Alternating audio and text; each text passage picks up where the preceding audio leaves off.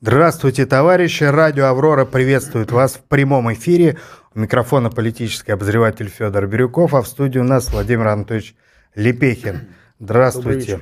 Ректор школы солидарной экономики и политики, директор института ЕАЭС, депутат Госдумы первого созыва. Это всего лишь несколько как бы, частей вашего статуса.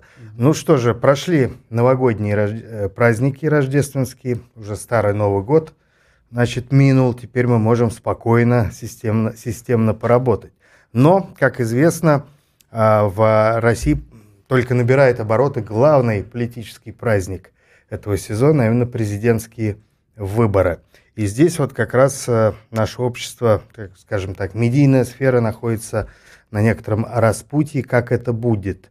Инерционно, преднамеренно или какие-то сюрпризы, а может быть даже подарки – со стороны главного Деда Мороза нас ждут. Итак, начнем с ваших прогнозов, ощущений, догадок и предупреждений. Ну, наверное, нужно начать с фактуры, потому что, э, ну вот, э, какого там числа, 11 по-моему, э, была опубликована информация, что, ну, как промежуточная такая информация, у нас 11 кандидатов в президенты на этот момент, угу. да, вот перед выходными. Вот, и 18 числа будет ну, последний срок сдачи подписей, да, и ясно, что число кандидатов сократится. Оно и так минимально на самом деле. На данный человек. момент три зарегистрировано. Нет, зарегистрировано, да. Значит, э, вот э, сообщается об 11 кандидатах, да, то есть те, которые к 18 числу должны подойти. Ну, кто-то уже подошел, кто-то уже зарегистрирован. В целом, как бы, вот развилка будет 18 числа. Значит, 11 человек э, всего да, ну, в 2018 году их было гораздо больше. Но э, даже дело не в количестве, а в качестве. Вот нужно просто посмотреть. То есть э, три э, кандидата в кандидаты – это самовыдвиженцы, и восемь от политических партий. Ну, начнем с самовыдвиженцев. Э, сообщается, что три на самом деле один. То есть самовыдвиженец у нас вот э, действующий президент, а два остальных – это просто клоуны. То есть оба блогеры, то есть блогер и блогерша. Ну, мы понимаем, кто такие блогеры у нас, да, это либо, э, значит, э, люди без определенных занятий, которым делать нечего, да, по разным причинам. Они не встроены в какую систему, нигде не работают, но что-то там пописывают. Вот. Ну и второе, это некие прохиндеи, которые монетизируют свой блог, зарабатывают на этом и так далее. Э, и, естественно, шизофрения. Вот, скажем так, два вот эти кандидата, которые выданы как блогеры, да, как самовыдвиженцы, свидетельствуют о некой шизофрении во власти. В чем заключается эта шизофрения? Мы видим, что у нас началась кампания по вылову вот этих самых инфо-цыган, так называемых, э, то есть э, разного рода блогеров, которые зараб- монетизируют свои блоги, занимаются хайпом, зарабатывают деньги, не платят налоги и так далее, и так далее. Ну, вот это вся известная история с которая миллиард рублей не заплатила только налогов, да? Ну, представляем, какие деньги там крутятся в сфере инфо-цыганства. Ну, вот это вот Рада русских, которая, э, значит, ну, понятно, фамилия, имя, все как бы искусственно сделано, и даже лицо э, силиконовое, да, значит, с пластикой, то есть все на продажу. Э, ну, понятно, бьюти-блогер, то есть это вот, ну, классический такой пример э, вот этого прохиндейства, да, в информационной сфере, зарабатывания там денег и так далее. Ну, как она пролезла в, значит, э, ну, кандидаты в кандидаты, то есть ее допустили, э, и она собирает ну, я думаю, что за этим стоит какая-то политтехнология конкретно, да, и вот эта технология как раз шизофренична. То есть ни одного а, приличного кандидата от самодвиженцев они не пропустили, да, и это было невозможно. А, мы, а, как сказать, ну, примеры приводить не будем. Вот. Ну вот блогеров это классово близкий э, персонаж. Именно блогеры, вот эти самые торговцы. Значит, ну, бог с ним, самовыдвиженцами. Значит, второй э, самовыдвиженец, это самый а, кто у нас там? Баташов, что ли, а, а, блогер? Или он от, от партии «Зеленая альтернатива»? Ну, неважно. Да. Значит, э, э, и э, если они будут зарегистрированы, угу. да, вот эти вот люди, то есть совершенно понятно, что они подписи не соберут. Вот, и если соберут, то это чудо. Но э, если их зарегистрируют, то, видимо, потому, чтобы они участвовали да, а, как было в прошлом году, я говорил уже о том, что я, по крайней мере, знаю одного кандидата, который был зарегистрирован и участвовал в выборах, но он подписи не собрал. А по договоренности с ЦИКом привез пустые коробки. Значит, так и возможно с этими будет. То есть, э, ну, вот такая вот история. Теперь, что касается выдвиженцев от политических партий. Ну, три э, партии понятно, подписи собирать не нужно, парламентские партии. Вот, э, там все понятно. Опять же, все трое это не первые лица, Слуцкий тоже не первое лицо, потому что первое лицо виртуальный Жириновский в партии, да? Ну, формально он первый на сегодняшний вот, день. Ну, формально, ну, все прекрасно понимают, что это, ну, как сказать, не а, кандидат в президенты. Вот, ну и коммунисты, э, ну, это, я считаю, позорище. Вот, вместо того, чтобы выдвинуть какого-то молодого перспективного, фамилии не буду называть, там с десяток есть, в принципе, интересных кандидатов. Выдвинули опытного, Решили, да, значит, старого коня, который борозды борьбы. не портит, там, ну, именно для того, чтобы не помешать, не помешать э, основному сценарию кремлевскому.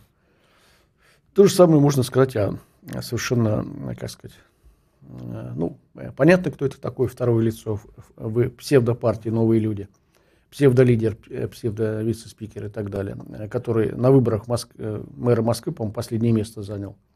Вот, поэтому ну, то же самое, это некая формальность. Но вот интересный список всех других представителей от политических партий. Ну, начнем с Андрея Богданова. Замечательный персонаж, мой старый приятель. Ничего плохого про него сказать не могу. Могу сказать только, что его вот эта вот политическая деятельность – это чистой воды бизнес. Еще в 91 году, когда вот комсомол развалился, а, нам с товарищами, э, мы как бы, я был относительно молодой, да, а, и мы создали новую демократическую общероссийскую организацию, которая до сих пор является ключевой. Это Национальный совет молодежных uh-huh. объединений России. Тот, который фестивали проводит, да, и так далее. Ну, зонтичная структура, входящая в Совет Европы молодежный, э, и в которую входит 60 примерно даже, ну, побольше там организаций федерального значения. Она ключевая. Вот это вместо комсомола, что существует. Вот. А, и тогда вот, когда мы создавали, у нас была некая группа товарищей, 10 организаций новых, молодые республиканцы, молодые социал-демократы, молодые христианские демократы, значит, Российский союз молодежи, вот это кусок комсомола оставшийся, аграрный союз там и так далее. А, и вот в эту инициативную группу входило несколько товарищей, собственно, в которую входил Андрей Богданов, да, такой вот активист.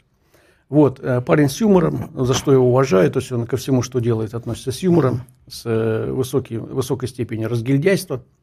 Вот, но тем не менее, значит, с того времени вот, возникли вот такие, точнее, сформировались такие политические менеджеры, которые начали зарабатывать на том, что оказывают услуги Кремлю в области подгона так называемых политических партий. Вот, через какое-то время э, вот, он занял такую нишу, Андрей, да, типа главного масона – России. Но главный как бы, бизнес заключается в том, что он контролирует целый ряд э, карманных партий, угу. которые в принципе не функционируют. Это юридические лица, которых держит Кремль да, и Минюст. И во время выборов их оживляют, э, потому что от них можно выдвинуть каких-то кандидатов, в общем, вот, политологическую схему разыграть. И вот мы видим, что она разыграна. То есть четыре политических партии, которые фигурируют сегодня вот в списке значит, тех, кто выдвинул своих кандидатов, а именно, ну, сам а, Андрей представляет Российскую партию свободы и справедливости. Ну, мы понимаем, она не существует, эта партия, да, только в Минюсте она там числится. А, дальше, значит, вот э, партия «Зеленая инициатива», э, альтернатива, этот самый блогер Баташов. А, то же самое можно сказать, ее как бы нет, она вот оживляется во время выборов, когда там, нужно что-то изобразить, что у нас экологи какие-то есть, ну и какой-то лидер есть. Ирина Свиридова, Демократическая партия. Сам Андрюша в свое время э, э, занимал, э, ну, пост такого одного из теневых, как бы, распорядителей Демократической партии. Ну, лидер был э, Травкин, она даже 5 с лишним процентов набрала на выборах Первой Государственной Думы и так далее, и так далее. Ну, вот ее потом взяли под контроль э, Андрей Богданов с товарищами. Вот. Значит, э, и поэтому понятно, что демократическая партия это сегодня тоже фуфло, и Ирина Свиридова, которую там из Тамбова выдвинули, э, что говорит о ее связи вот с это, как бы кремлевским пулом мифических партий? То, что она э, до этого выдвигалась от зеленой альтернативы Баташовской, да, угу. в, Тамбов, в Тамбовскую думу там и так далее. Набрала два, а нет, она в Госдуму выдвигалась, 2% всего набрала, но то есть, ну, не лидер, никто, понятно, некая блондинка, которая то же самое. Вот, изображает Э, Или брюнетка. Нет, блондинка там. Ну, может, крашеная, не знаю. Да. Вот. Ну и, наконец, Борис Надеждин, про которого я говорил, что он останется э, одним из либералов. Ну, Явлинский как бы снялся, другие не выдвинулись, но вот он будет изображать либеральную такую линию от партии «Гражданская инициатива», но которая тоже контролируется Кремлем. Угу. То есть все абсолютно фуфло. Вот. Э, поэтому вот само качество да, участников, оно говорит о том, что наплевали вообще на этот институт, то есть обнаглели настолько вот эта администрация э, там, президентская, да, кто этим рулит, что э, ну, полная имитация избирательного процесса. Значит, ну посмотрим, кто из этих один. А, ну еще Сергей Бабурин, вот это как бы единственная э, партия, она как бы не совсем в кремлевский пол входит, потому что, э, ну, во-первых, реально существует, работает, потом сам Бабурин интересный политик, в том плане, что он, э, ну, по сути дела, э, не находясь на государственном финансировании, да, единственный у нас такой общественный деятель, который в режиме народной дипломатии поддерживает связи с так называемыми славянскими православными странами. То есть у нас других нет таких проработанных серьезных каналов, например, с Сербией, с Черногорией, uh-huh. там, с Македонией и так далее. Вот этим занимается Сергей Бабурин как президент Международной академии культуры, науки, искусства, образования. Вот я сам тоже к этим к ним там к академикам принадлежу, поэтому знаю, значит, ситуацию изнутри. Очень много делают работы серьезные. Фонд мира э, возглавляется Анатолием Карповым, там, ну и так далее, так далее. Но, э, тем не менее, э, его Российский общенародный союз, или как он там называется? Да, правильно? Российский общенародный союз. Вот, э, ну, по всей видимости, считается в Кремле лояльной организацией по отношению к власти, да, ну и вот его допускают до выборов, ну, видимо, и в этот раз допустят. Все, поэтому, ну, какие подарки и какой праздник? Выборы – праздник вот для той пресловутой трети, про которую мы говорим то есть которых заставляют радоваться, голосовать, ходить на выборы и так далее, которые поддерживают эту власть как свою, потому что олигархический дождь, да, чиновный дождь, золотой там как-то протекает струйками, до бюджетников, до силовиков, там, для, до тех людей, которые вот, собственно, этой власти лояльны. А для 70% до сих пор остается открытым вопрос, что делать.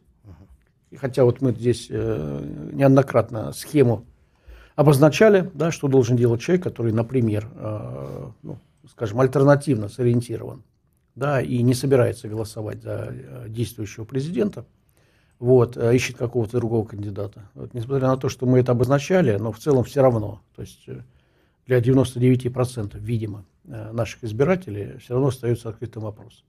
Ходить на выборы, не ходить, но в целом они как бы эту ситуацию не приветствуют, и для них это не праздник. Вот, а, получается, вот у нас есть такой термин инфо-цыгане, uh-huh. что касается блогеров, а есть, вот я уже ввел такой термин полит-цыгане. То есть, собственно, это те, кто занимается бизнесом в этой сфере, подгоняя партии под выборы, что у нас другие организации участвовать не могут. И у нас, э, значит, в последних э, выборах в Госдуму, ну, последние федеральные выборы, которые были, одна единственная политическая партия, э, ну, реальная, которая не входит вот в кремлевский пул – а, участвовала эта партия пенсионеров, которую кинули. Ну, то есть какие-то были предварительные договоренности, что их не будут топить, мочить, да, и экзитпулы показывали, что эта партия набирала 6 с лишним процентов. Но, тем не менее, в Кремле решили, раз она не совсем лояльна, ее остановить. Вместо этого сунули, то есть на, накидали а, голосов вот этой вот мифической структуре под названием «Новые люди».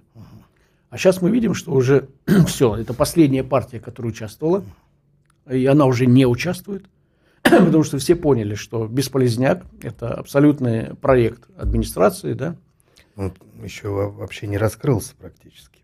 Они ведь как бы остаются по-прежнему новыми людьми, э, вне э, выборных историй ничего о них не слышно. Как будто бы Ты про запас. новые люди? Да. Нет, ну это же, ну понятно, это же мифическая структура, которую вот э, нужно было увеличить количество голосов за Единую Россию – не набрасывая слишком много самой России.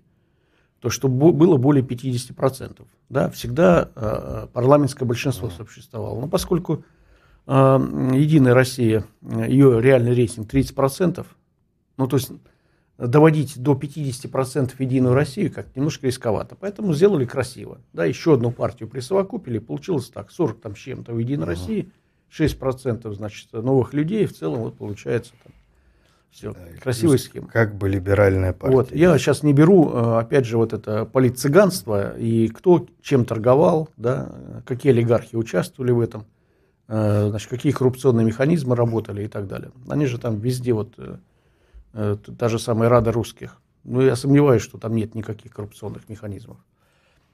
Вот, значит, такая вот ситуация. Ну и последнее, что Э, была еще одна партия, тогда вот на последних выборах, которая пыталась участвовать, но, по крайней мере, ну, на федеральных э, выборах, э, до федеральных выборов ее не допустили. Это партия «Дело». Тоже реальная структура, серьезная, значит, которая объединяет, ну, с моей точки зрения, вообще передовой класс, передовую социальную группу. Это прежде всего людей, которые заняты созиданием, конкретно развитием предприятий, mm. промышленной сферы и так далее, и так далее. Вот, э, их допускали только до э, значит, местных выборов. Вот, но сейчас вот перед э, этими выборами президентскими вообще нанесли по ним удар с точки зрения вообще ликвидации регистрации. Угу. Все, то есть у нас в принципе не осталось ни одной организации, да, вот, реально действующей. Но, которая... Регистрацию не ликвидировали, это было, по-моему, такая, ну, пока нет. скорее угроза. Пока да? нет, да, да, это был да. шантаж, ну, я думаю, что шантаж э, связан как раз с этими президентскими выборами, в том, чтобы они заткнулись и вообще mm. бы не участвовали.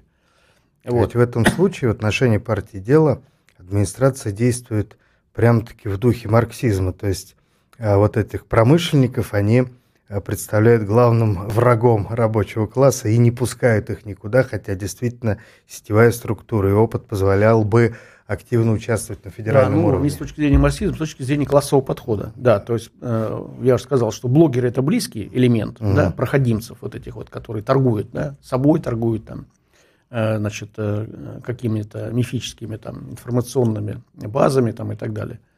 Вот, а промышленники, созидатели, ну, это классовый враг для торговцев. Да?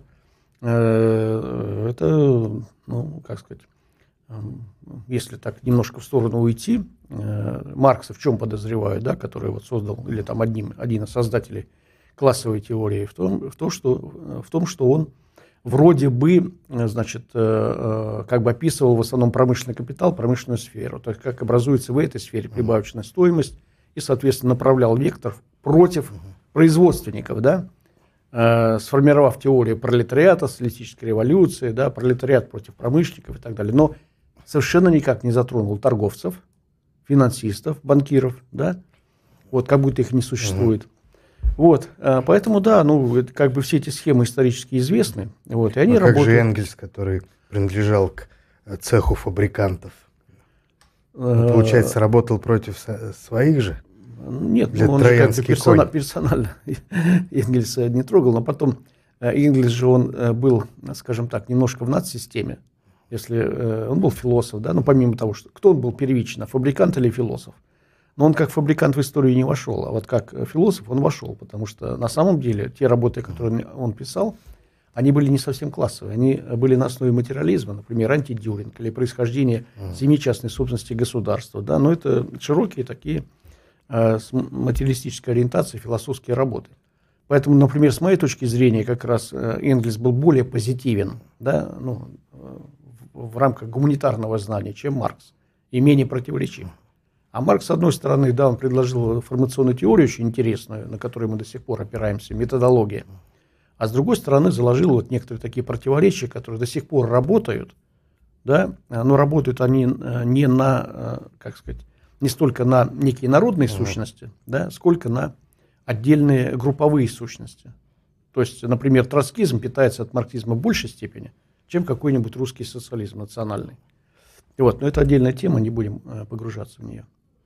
Хотя а, иногда создается впечатление, что вот это марксистское мировоззрение у нас, оно как э, некий рудимент прошлого, поскольку в Советском Союзе это была господствующая система, философия и так далее. Допустим, если а, посмотреть вот недавние так называемый а, так называемая лекция Хавьера Милея по экономике, которую mm-hmm. он записал, там упоминается Мальтус, Хайек, кто-то еще, а Маркса практически нет. То есть вот на том полушарии, да, это вроде как и не актуально совсем. Там другие имена до сих пор ну, в ходу. Э, там понятно почему. Ну, потому что, допустим, вся Латинская Америка, она э, так или иначе ну, развивается или действует, там, существует э, в рамках той части библейского проекта, который ну, имеет отношение к католицизму. А Маркс, он творил да, там, свои теории, так называемые вот, классовой борьбы там, и пролетарской революции, в рамках э, другого сегмента библейской концепции, а именно протестантистской иудаистской.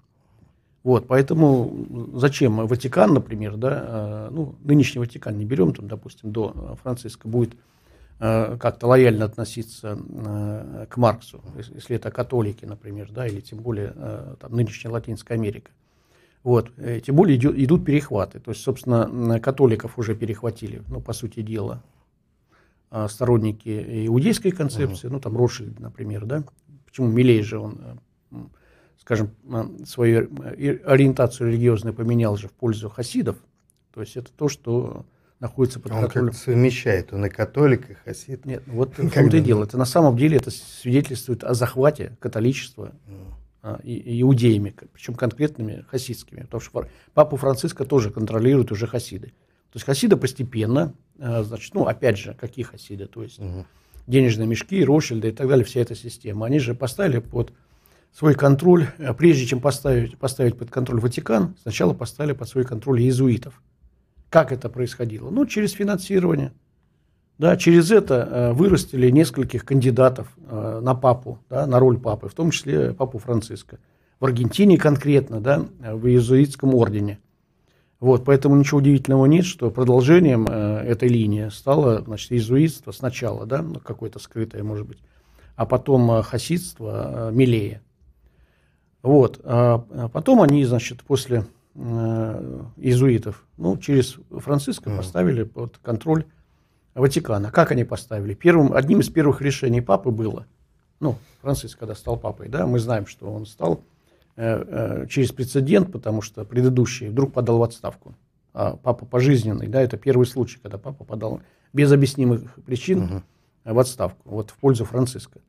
А первым же решением было передача в управление, э, значит, конгломерату Ротшильдовских банковских структур Банка Ватикана. Все, все через финансы делается. Я вот сейчас целую серию делаю значит, публикаций, анонсирую это в Телеграме своем, под общим названием «Ротшильда против анунаков». Да, где как раз показываю, что нет никаких анунаков, инфернальных э, существ и прочих-прочих, что, что такое на самом деле глобальный предиктор. Да, вот есть глобальный планировщик. Я угу. показываю суть этого глобального планировщика. Буквально через несколько дней наконец появится вот такая третья уже часть, угу вот этого цикла, где я четко покажу, причем графически, кто такой глобальный планировщик, где он находится, из кого состоит. И там нет никаких анунаков, инопланетян, инфернальных сущностей, uh-huh. иерофантов и прочей чушь, э, которые доминируют сегодня в нашей экспертной среде. Потому что, например, там, ну, мы знаем, Академия небополитики, э, Андрей Девятов и так далее. Вот они, значит, там нагоняют, что пророчество, э, это самые протоколы сионистских мудрецов, uh-huh. значит, план Соломона, все предопределено, и вот это, значит, там над всем этим что-то такое инфернальное находится, связанное с сионизмом мировым. Вот, есть концепция КОП, очень интересная. Да, и э, поскольку очень много последователей у концепции общественной безопасности, я фактически как бы, ну, поддерживая э, одного из создателей этой концепции, а именно Константина Петрова, ну, который умер в 2009 году, это генерал, uh-huh. генерал-майор, с которым я был лично знаком, и почему познакомился с ним, сейчас не помню, в 99-м, что ли, году примерно. А именно потому, что а, я как бы еще, будучи не знаком с этой системой КОБы, да, у меня появилась ну, похожая концепция так называемых культиваторов. Ну, то есть я называл культиваторами тех политиков Российской Федерации, которых э, генерал Петров обозначил как внутренним предиктором. Вот. А потом, э, когда вот я с этим ознакомился, увидел некие расхождения, ну и вот э, так у меня получилось, что я с ним познакомился и это немножко обсудил. Mm. Вот. И э, он для своего времени как раз, э, ну, э, это, можно сказать, передовая теория была. Вот. Но прошло уже ну, 20 лет, допустим, с этого момента, появилось много последователей, фанатов, и большая часть фанатов, они вот неверно интерпретируют понятие глобального предиктора, а все время, значит, там помещают в этот значит, э, треугольничек наверху mm. всей пирамиды власти глобальной, да, э, непонятные, ну, как бы, непонятные сущности. То ли это группа людей, то ли это там какие-то левиты, иерофанты, то ли это вот э, значит, какие-то жрецы, которые 3500 лет там, значит, э, в Египте сформировались. То ли это монополия на информацию, то ли это какая-то концепция, ну и так далее, и так далее. То ли это эгрегор. Угу. Вот эгрегор. Что такое эгрегор? Его нужно расшифровать. Если это группа людей, это одно. А если это вот некая инфернальная сущность, которая по эфиру передается и там методом бесструктурного управления, да, в том числе и выборами управляет во всех странах, это совершенно другое. Это нужно описать. Вот я описал.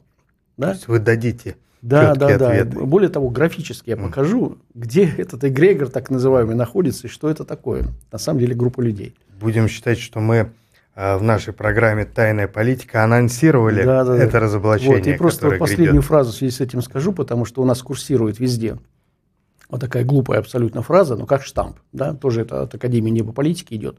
Миром управляют знаки. Но с точки зрения управления, э, ну, миром управляют люди, живые конкретные люди. Другое дело, что эти люди управляют разными механизмами. И на самом верхнем уровне управления находятся концепции – с чего мы начали. Угу. Да? Весь западный мир сегодня развивается в рамках библейской или авраамической концепции.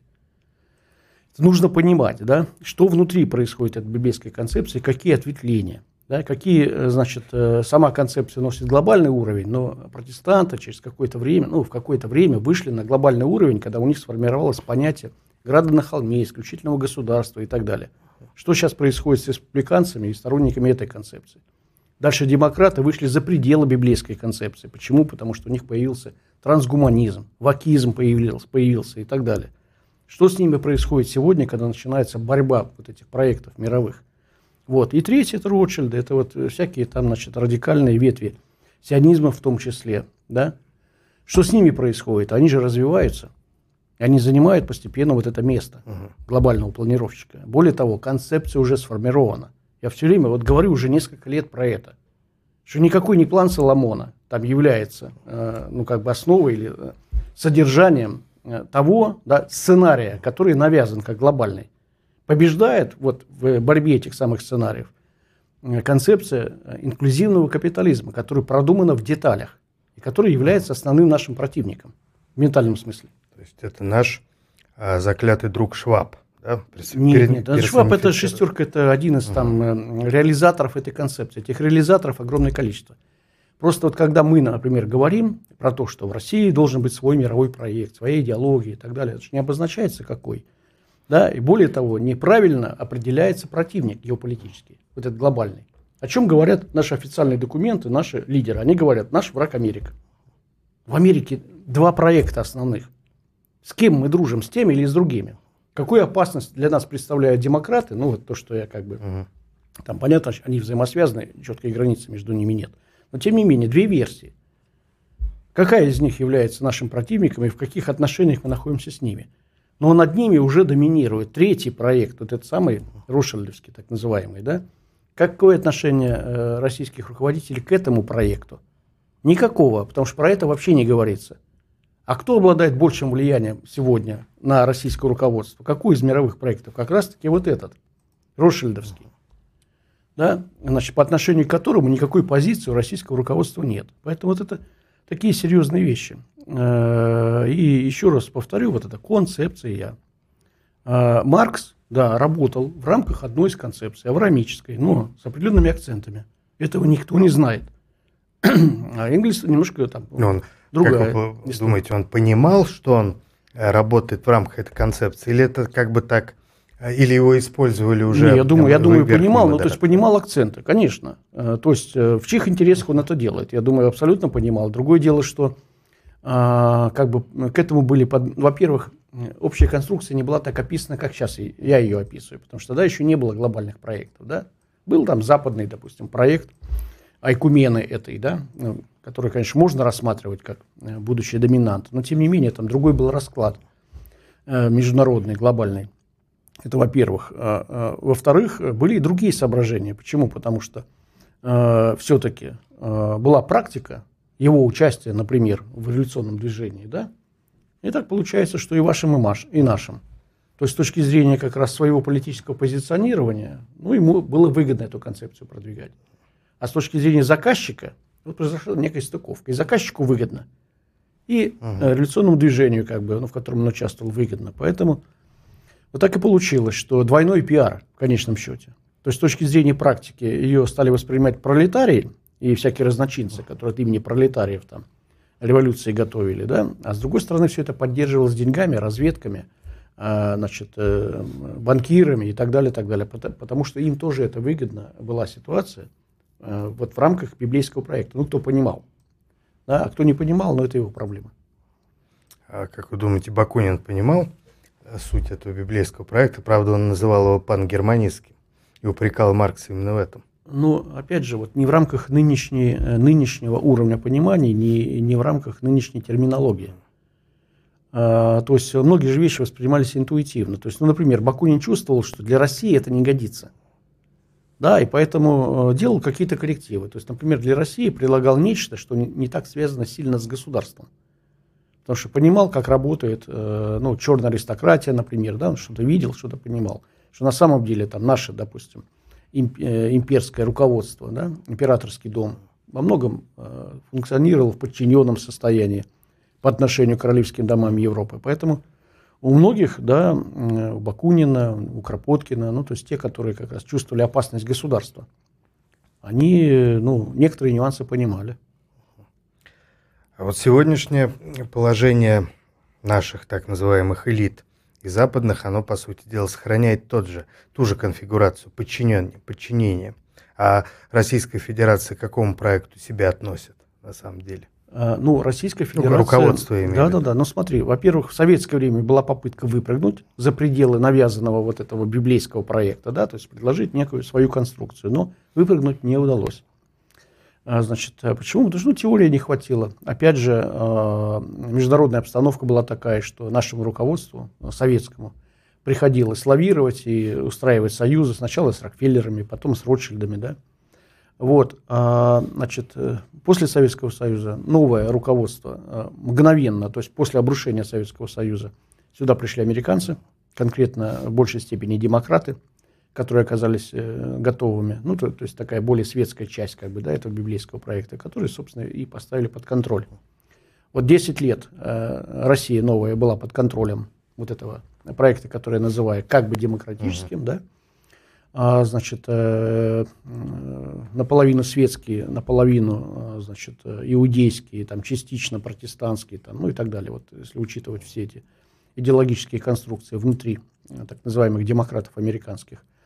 Вот. А с приходом Владимира Владимировича Путина конструкция поменялась, ориентация поменялась. То есть э, теперь, по сути дела, Российская Федерация под контролем Ротшильда в большей степени находится. Да? Вот Германия, например, находится по контролем э, демократов американских, так, больше их влияния. А, например, Россия, а, Украина, а, Польша, в большей степени под, вот, под, э, под американскими демократами, помимо Германии, ну, э, скажем, то, что находится под влиянием самой Германии, типа Хорватия, там, частично Словения, частично Италия и так далее, да. Вот, а Ротшильда уже, часть Европы, ну, помимо того, что я назвал, перехватывает постепенно, и вот последние движения, которые наша пропаганда пишет. Он нас поддержал Орбан, нас поддержал премьер-министр э, Словакии и так далее, и так далее. Все это как раз под в большей степени под черной аристократией, которые в свою очередь последние годы их подчинили себе Ротшильды, по сути дела. Австрия, Венгрия, Словакия, э, э, частично Италия, Ватикан и так далее, и так далее. Вот, поэтому такие вот серьезные расклады. Но это никто не описывает. Не власти этих государств, в том числе Россию, можно назвать Э, скажем так, управляемым. Э, это периферийные да, движения, да? да? То да, есть да. в центре там происходят, собственно, какие-то перемены, а здесь уже как круги по воде мы просто видим последствия. Вот э, наша путинская команда предложила свою идеологию э, тогда большой Европы. Что это означало? На самом деле это означало российский трансрегиональный, не глобальный, трансрегиональный проект. Но, по сути дела, это включенность в систему черной аристократии в Европе, он оказался неудачным. То есть его сломали. Вот, ну тогда, когда э, сначала санкции ввели, а потом уже, когда трубопроводы наши блокировали там и все остальное, то есть выкинули за пределы вот этой самой будущей возможной большой Европы. Вот, ну, на самом деле, э, в начале нулевых годов уже было понятно, что начинается очень серьезная борьба за Европу, вот этих глобальных проектов. Но наше руководство, ну, оно это не видело То есть оно с самого начала полезло в ловушку, по сути дела, да, сейчас находится и не знает, как из этого выйти. Помните, у Достоевского была фраза «если Бога нет, то все позволено». Так тут получается, что и разницы никакой нет. А какие у нас президентские выборы, проводятся ли они, нет. Ведь а, если суверене, суверенности нет, то, в общем, можно делать все, что угодно. Ну, все правильно. Тут же, э, э, опять же, какую ориентацию или какое решение принимает для себя руководство России в ситуации, когда они сталкиваются с вызовами. Причем с вызовами вполне а, такими, которых можно использовать в своих интересах. Ну, например, вызов цифровизации. Вот простая вещь. Сейчас э, полная шизофрения начинается с этим. Почему? Потому что, а, а, с одной стороны, Всемирный банк, кучу денег, угу. да, э, там, кредитами и так далее, значит, идет продвижение. Наши все присягнули, да, цифровизация идет полным ходом. Частично она позитивная. То есть, когда мы видим, как начинает работать такси, как начинает работать базы данных, ЕМИАС и так далее в сфере здравоохранения, понятно. С другой стороны, наша власть уже начинает видеть, что э, в финале, э, значит, на выходе э, формируется такой субъект управления глобального, как искусственный интеллект. Да? А он управляет на базе конкретных платформ, у которых есть владелец. Этот владелец не мы. Поэтому возникает опасность, что цифровизация искусственный интеллект приведет к тому, что мы полностью встроимся в, под какого-то вот этого глобального предиктора, который будет нами управлять. Что должны делать наши власти в такой ситуации? Грамотное решение на уровне здравого смысла, э, значит, это суверенизировать сферу цифровизации. То есть добиться того, что у нас свой искусственный интеллект будет работать.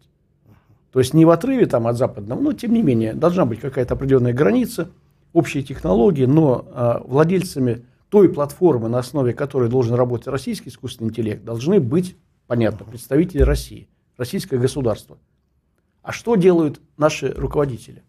Некоторые из них начинают просто тормозить и говорить, никакого искусственного интеллекта. И получается шизофрения. Одни целенаправленно продолжают его э, проталкивать западный искусственный интеллект здесь. Просто другого же нет. Да, а другие начинают в мракобесие просто значит, вгонять страну, да, поднимать э, национальные силы, так называемые национально ориентированные силы, которые начинают говорить, никакой цифровизации, ничего не надо и так далее. То есть полная неспособность выработать что-то свое. Вот полная неспособность, например, создать интернет. Вот Китай создал интернет. Наши идиоты, то есть они, э, с одной стороны, есть интернет, они начинают что-то там бороться с ним, понимаешь, и так далее. Но никак не могут создать свою сеть, свой интернет создать, независимый, на русском языке. При всем при том, что это актуальнейшая вещь. На русском языке хотят говорить некоторые страны. Некоторые страны хотят иметь поисковики, например, да, на основе наших платформ российских, а не американской. Вот, например, приезжаешь во Вьетнам, посмотрите, там вьетнамцы пользуются, например, Яндексом. И говорят, нам нужны, да, вот эти альтернативные, э, значит, ресурсы. Не хотим мы американскими пользоваться. Почему Россия до сих пор не сделает? Они даже в Яндексе не могут порядок навести. Ну, долгий разговор. Может быть, в Северной Корее тоже бы с удовольствием пользовались Яндексом. Хотя, может, и пользуются, неизвестно, ну, что не там только происходит. Северной Кореи. То есть, на самом деле, э, вся Юго-Восточная Азия предпочитает не Китай и не Штаты. Они бы предпочли пользоваться, да, если бы Россия создала э, вот, ну, сильную систему интернета и так далее, и учили бы русский язык, и через это бизнес бы вели с нами. А так, в силу неимения этого, ну, вьетнамцы, да, вынуждены с американцами дружить, хотя это страна, которая там миллионы вьетнамцев уничтожила, ну, почти миллион. Соединенные Штаты умеют заставить их любить.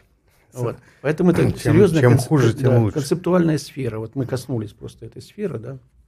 А, ну и вот то, это с выборами то же самое. Вместо того, чтобы устроить э, выборы действительно эффективными, демократическими, но с новыми политическими технологиями и так далее, да, ну, с такими, которые идут в, в пользу развитию политической системы. Вместо этого мракобесие. Что мы имеем на выборах? Мракобесие. Административный ресурс. Все, взяли всех, значит, поставили под одну гребенку, все живое убрали из выборов. И, значит, э, каких-то силиконовыми губами, значит, туда вот жрите населению. Ну, что это такое? Но если в массе народа так пробудится вкус к игре, он может и поиграть в эти выборы с неожиданным результатом. Ведь все-таки пока еще голосовать-то можно суверенно на участке, да? Ну, я... э, в кабинке не стоит какой-нибудь там наблюдатель-помощник и так далее. Ну, как правило, во всяком случае, хотя бывает разное. Ну что ж, Владимир Анатольевич, мы затронули много важных моментов. Продолжим буквально через 20 минут уже в программе «Аврора на линии». Там будет э, преимущественно экономическая тема. Вот, а пока напомню, что в скором времени у вас на канале да, будет э, важная, сенсационная, разоблачительная э, лекция с, с фамилиями, графиками и так далее. То есть еще больше тайной политики с Владимиром Лепехиным. Друзья, не отключайтесь. В 18.00 начинаем стрим «Аврора на линии». До встречи.